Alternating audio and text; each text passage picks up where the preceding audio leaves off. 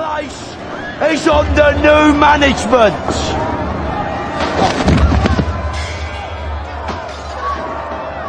By order of the Peaky Blind. I am vengeance. I am the night. I am Batman.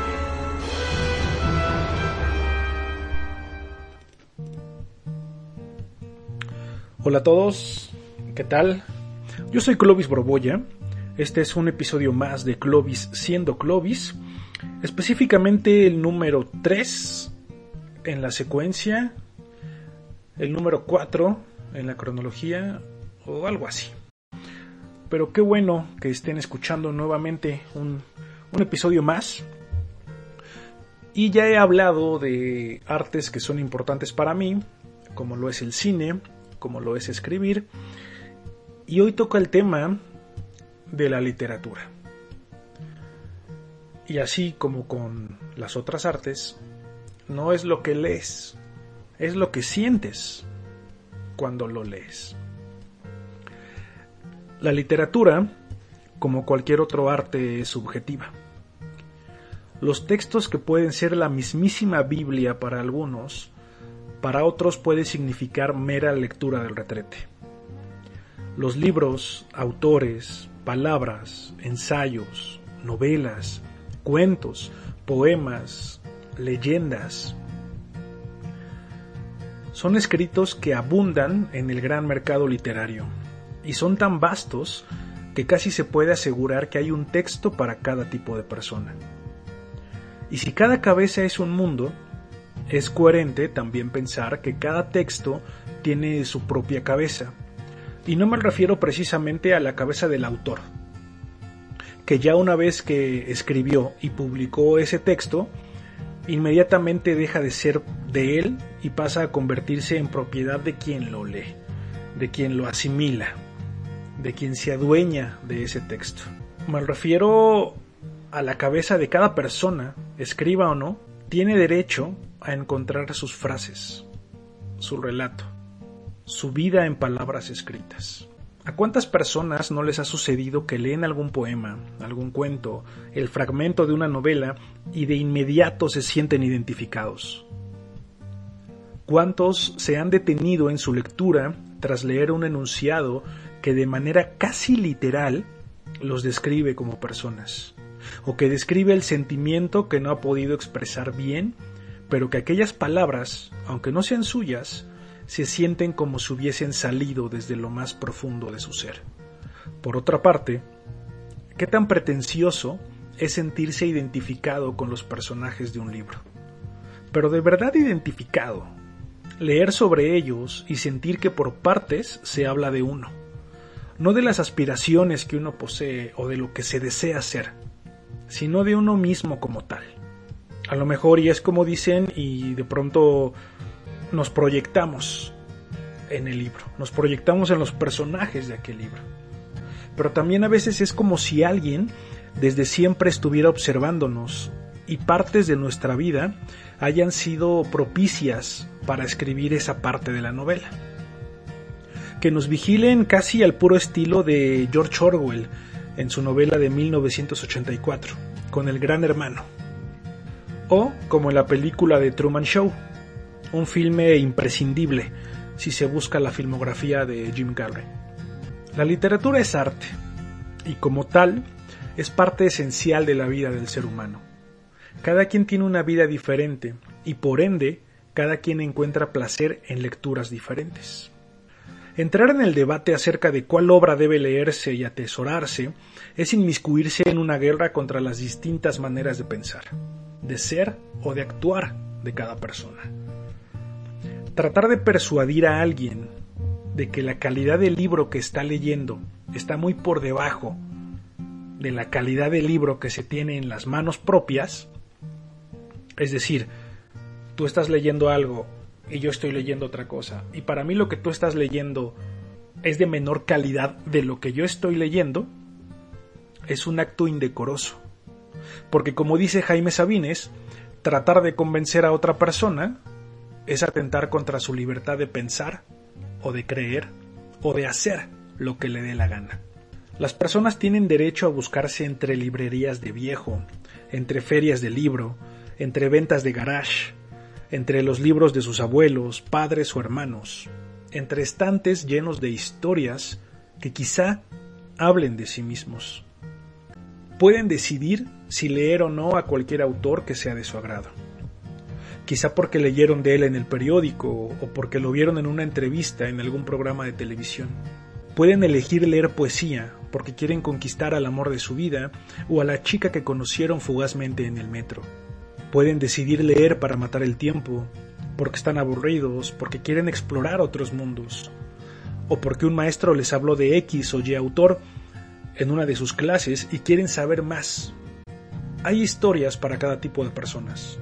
Y si no la encuentras, si no hayas una historia que hable de ti, tal vez es momento de que tomes bolígrafo y papel y comiences a escribir. Escribe esa autobiografía que no necesariamente tiene que ser verdad. Hay muchos libros, son mis favoritos. Historias que visito cada cierto tiempo, casi de manera religiosa. Y entre estos, pues evidentemente se cuentan los libros de poesía, concretamente de Maruán, de Diego Ojeda o de Jaime Sabines, que es bien sabido por los que me conocen que son como mis autores de poemas favoritos. Pero también a veces vuelvo a libros que sus personajes me cautivaron. Me cautivaron de tal manera que me es imposible comparar sucesos de mi realidad con su ficción. Autores como Javier Velasco con su Diablo Guardián, o Guillermo el Salvaje Arriaga, ¿no? por nombrar algunos. Eh, dicen que somos los fragmentos de los libros que hemos leído. Muchos de los que nos perdemos en las letras, inclusive algunos tienen por manía subrayar las partes más importantes o las partes que más le gustan de sus libros. Otras personas colocan pequeñas calcomanías de colores en las páginas para separar y encontrar fácilmente aquellas frases que nos han dado un sentido que quizá no sabíamos que estábamos buscando. Algunos, y en ese me incluyo yo, tenemos una pequeña libreta donde anotamos todas aquellas oraciones para recurrir a ella como si de una Biblia se tratara.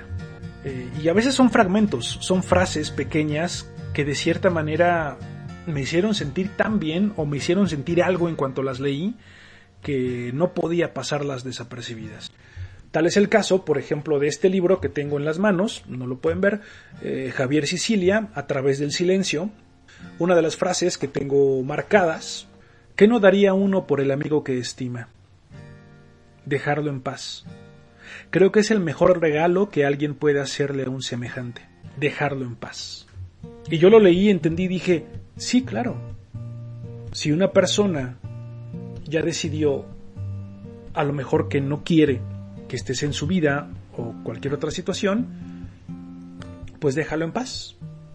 O una persona está muy ocupada y a lo mejor no puede contestarte por las múltiples actividades que tiene, pues déjalo en paz. Y es el mejor regalo que puedes hacerle.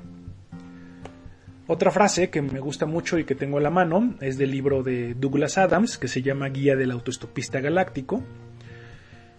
Una de las obras de ciencia ficción eh, predilectas de muchos.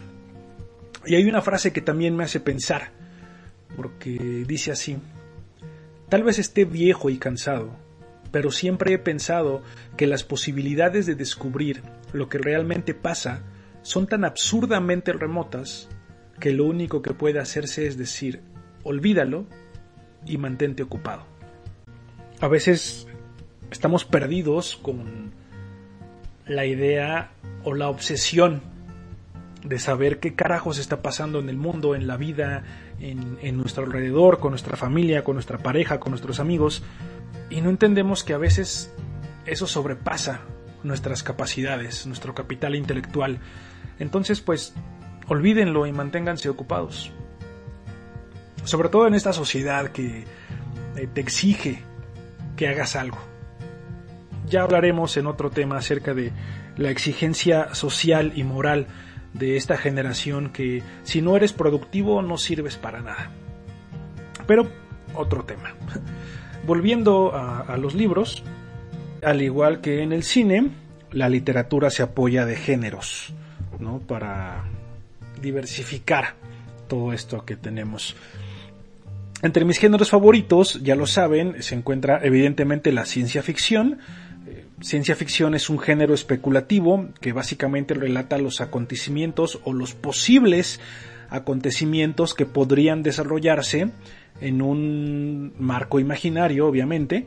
La veracidad de estos posibles acontecimientos se fundamenta en los campos de la ciencia, la física, las ciencias naturales, las ciencias sociales. Ya les leí un poco de la guía del autostopista galáctico de Douglas Adams.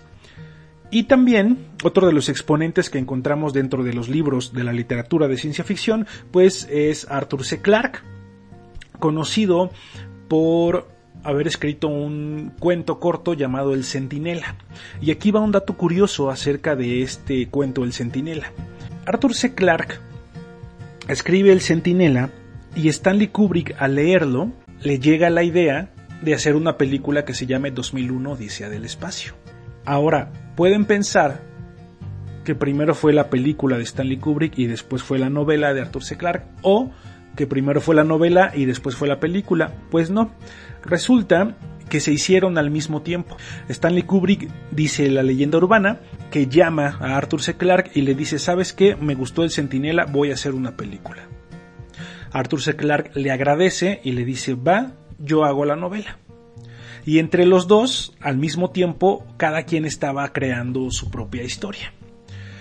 Dicen que Arthur C. Clarke cuando se quedaba en blanco, visitaba el set de 2001 Odisea del Espacio, película que duró más de un año en grabaciones, y ahí es como toma ideas para su novela. Y viceversa, hay quien cuenta también que cuando Kubrick se quedaba sin ideas o no podía imaginar algo tal cual, eh, le pedía sus borradores a Arthur C. Clarke. Y de esa manera, pues, la novela y la película se hicieron al mismo tiempo. Asimismo, otro de los exponentes y yo creo que de los más famosos es precisamente Isaac Asimov, quien seguramente han visto sus películas como Yo Robot con Will Smith o El hombre bicentenario que es con Robbie Williams. Isaac Asimov tiene muchísimas eh, muchísimas aportaciones, incluido su trilogía de Fundación e Imperio, bastante bastante buena. Pero lo que más se le atribuye a Isaac Asimov a propósito de la literatura y la ciencia ficción es que otorgó las tres leyes de la robótica. Tres leyes que se siguen usando al día de hoy en muchos, muchos libros y en muchos cortometrajes y películas acerca de robots. No en Terminator porque pues la idea de esas máquinas era exterminarnos, pero ustedes me entienden. ¿Cuáles son estas tres leyes de Isaac Asimov y la ley de la robótica? Número uno, un robot no hará daño a un ser humano, ni por su inacción permitirá que un ser humano sufra daño. Número 2. Un robot debe obedecer las órdenes dadas por los seres humanos, excepto si éstas entran en conflicto con la primera ley. Y tercero, un robot debe proteger su propia existencia en la medida en que no entre en conflicto con la primera o la segunda ley. Si les interesa, esos tres autores, Douglas Adams, Arthur C. Clarke e Isaac Asimov, son como los favoritos de Clovis de la literatura de ciencia ficción. Y pasando a otro de mis géneros favoritos, también eh, está el género de la literatura fantástica. Y básicamente son textos o narraciones con elementos fantásticos, valga la redundancia, como la magia, la hechicería, los dragones, los elfos, los kenders, eh, todo lo que tenga que ver con un mundo fantástico e imaginario. Se especula que este género nace a partir de la necesidad de evadirse de la realidad. Si bien la ciencia ficción es algo que puede pasar en un futuro, la literatura fantástica es algo que definitivamente sabemos por lo menos científicamente, que no puede pasar. Aunque yo creo sinceramente en la existencia de los dragones. Y no es por el hecho de que lea mucha literatura fantástica, sino porque el hecho de que, si se han puesto a pensar, hay muchas tribus, hay muchas civilizaciones que están a miles de kilómetros de distancia la una de la otra, que hablan acerca de dragones. Quetzalcoatl Por ejemplo, en México, la serpiente emplumada es un dragón. Y tiene mucha similitud con el dragón de China. O como el dragón de Shenlong de Dragon Ball Z. Tiene mucha similitud. Analícenlo. También las tribus nórdicas, los vikingos, todos ellos hablaban de dragones. ¿Cómo es posible que civilizaciones eh, que no estaban ni siquiera en el mismo tiempo ni en el mismo espacio puedan hablar acerca de las mismas criaturas? Seguramente existieron los dragones. Dentro de este género de literatura fantástica, pues los más famosos o lo que más se ha leído de ellos, pues evidentemente ahorita es la saga de Juego de Tronos, saga que no he leído y que de hecho la serie solo vi la primera temporada. Otra de las sagas importantes es obviamente El Señor de los Anillos de Tolkien. Bien, una de las sagas con las que yo me inicié en este mundo de la literatura fantástica fue precisamente con las crónicas de la Dragonlance, una serie de libros que comenzó específicamente eh, para vender los juegos de rol de calabozos y dragones. Es decir, ya no se vendían tanto calabozos y dragones, así que los dueños de la franquicia deciden contratar a dos escritores, Margaret Weiss y Tracy Hickman, y les piden que creen una serie de historias y una serie de personajes que apoyen y ayuden a la venta de calabozos y dragones. De esta manera, pues, y también basándose en el Señor de los Anillos, es que ellos crean todos estos personajes de la crónica de la Dragonlance. ¿Y por qué se basaron en El Señor de los Anillos? Pues porque hasta ese entonces fue Tolkien el que inició con la idea de que las historias de la literatura fantástica se iban a componer por sagas. A lo mejor por trilogías o por tetralogías, pero siempre con una continuidad. Entonces, pues, al igual que Tolkien en El Señor de los Anillos, que tienen que llevar el anillo de la comarca hasta Mordor, en las crónicas de la Dragonlance un grupo de diferentes eh, razas, humanos, bárbaros, hechiceros, semielfos, kenders, eh, se juntan para evitar la destrucción del mundo. Y eso también eh, me gusta mucho. Ahorita ando muy, muy hypeado con la saga de Geralt de Rivia, de The Witcher, que seguramente ustedes conocen porque está la serie en Netflix, ya vi la primera temporada, también existe una serie de videojuegos basados en, en la saga de Geralt de Rivia, llamada The Witcher propiamente, y ya por último, otro de mis géneros literarios favoritos. No sé si el género de mafia o literatura mafiosa esté bien propiamente dicho, pero si es un género que tal vez sea un subgénero del género policíaco. Entre estos, su mayor exponente, pues evidentemente es el neoyorquino con ascendencia napolitana Mario Puzo, a quien seguramente ustedes conocen porque le dio la vida a la familia Corleone con su libro El Padrino, obra que fue llevada al celuloide de manera perfecta. Pero ya hablaremos algún día de la película del Padrino. También escribió otro libro muy bueno que se llama Omerta, y Omerta es el código de honor siciliano que prohíbe informar sobre los delitos considerados asuntos que incumben a la Cosa Nostra, nombre con el que se le conoce a una de las organizaciones criminales más poderosas. Y no solamente el padrino y Omerta, también tiene uno que se llama El último don, bastante bueno, y si son fanáticos de este tipo de películas o de este tipo de series como lo es por ejemplo Los Soprano, definitivamente tienen que leer a Mario Puzo. Y ya para concluir, Borges decía, la lectura debe ser una de las formas de la felicidad, y no se puede obligar a nadie a ser feliz. No hay que leer un libro si no te produce alegría, si no te produce algo. Es como el cine, es como escribir. Si no sientes nada cuando lo estás leyendo, pues ya no lo leas. Conozco personas que se sienten de pronto culpables cuando dejan de leer un libro o cuando no lo terminan.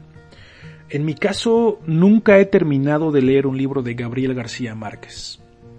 Ya sé que es Premio Nobel de Literatura, pero nunca me ha atrapado demasiado un libro de Gabriel García Márquez. Y lo he intentado con varios. Con El coronel no tiene quien escriba, Crónica de una muerte anunciada, El amor en los tiempos del cólera, Cien años de soledad, Incluso tengo otro que se llama De amor y otros demonios. Y me faltaban como 10 páginas para terminarlo y no lo terminé. Y es que es de esos libros, o en mi caso, Gabriel García Márquez es de esos escritores que si dejas de leerlo, se te olvida que lo estás leyendo. En mi caso, se me olvidaba que lo estaba leyendo. Y como soy de los que, aun cuando están leyendo un libro, lo dejan en el librero, o sea, lo acomodan en su lugar, se me olvidó que estaba leyendo a Gabriel García Márquez y cuando reacomodé los libros, me acordé porque se quedó el separador ahí y ya habían pasado como uno o dos años. Eh, al principio yo sí me sentía culpable, pero después de leer esa cita de Borges dije, bueno, pues Gabriel García Márquez no me hace feliz, entonces pues no lo leeré. Al igual ustedes, eh, siempre busquen algo que no solamente llene su librero, también que deje algo.